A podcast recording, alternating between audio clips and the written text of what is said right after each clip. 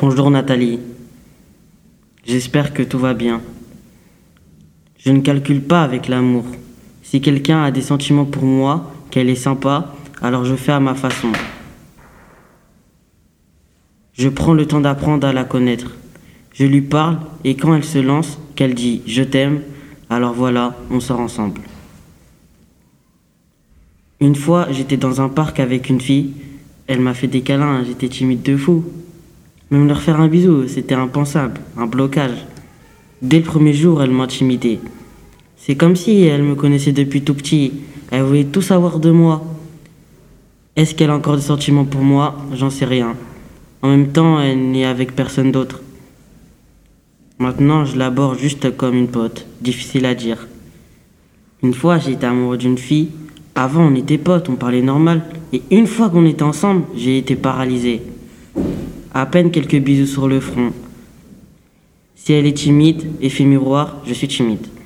Comme si on était branché avec un câble électrique. Pendant les vacances, on communique beaucoup. Les potes ne nous manquent pas. Mais les crushs, les meufs et les gadgets, grave. On a envie de les voir. Et au moment de les voir, on a peur. Par contre, mon pote Ludovic, il attend qu'on vienne le chercher. Et après, il voit. Moi, je cours. Je prends le temps d'accompagner jusqu'à chez elle, alors que j'habite à l'autre bout. Ludovic est souvent amoureux, mais pour deux semaines. Alors que moi, je mets très longtemps à aimer et à être aimé. Mais ça peut durer cinq ans.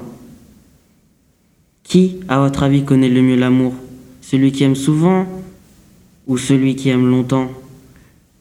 En tout cas, pour nous deux, c'est pareil. Quand on est en couple, on est beaucoup plus attirant. Les filles viennent nous chercher, on est soumis à la tentation. Pourquoi ça se passe comme ça? Elles veulent nous tester J'ai une question pour vous. Sur Snapchat, j'ai mis un smiley bisou avec cœur. Et elle a répondu avec un smiley qui sourit et transpire. Est-ce que c'est une bonne nouvelle? Elle est choquée dans le bon sens.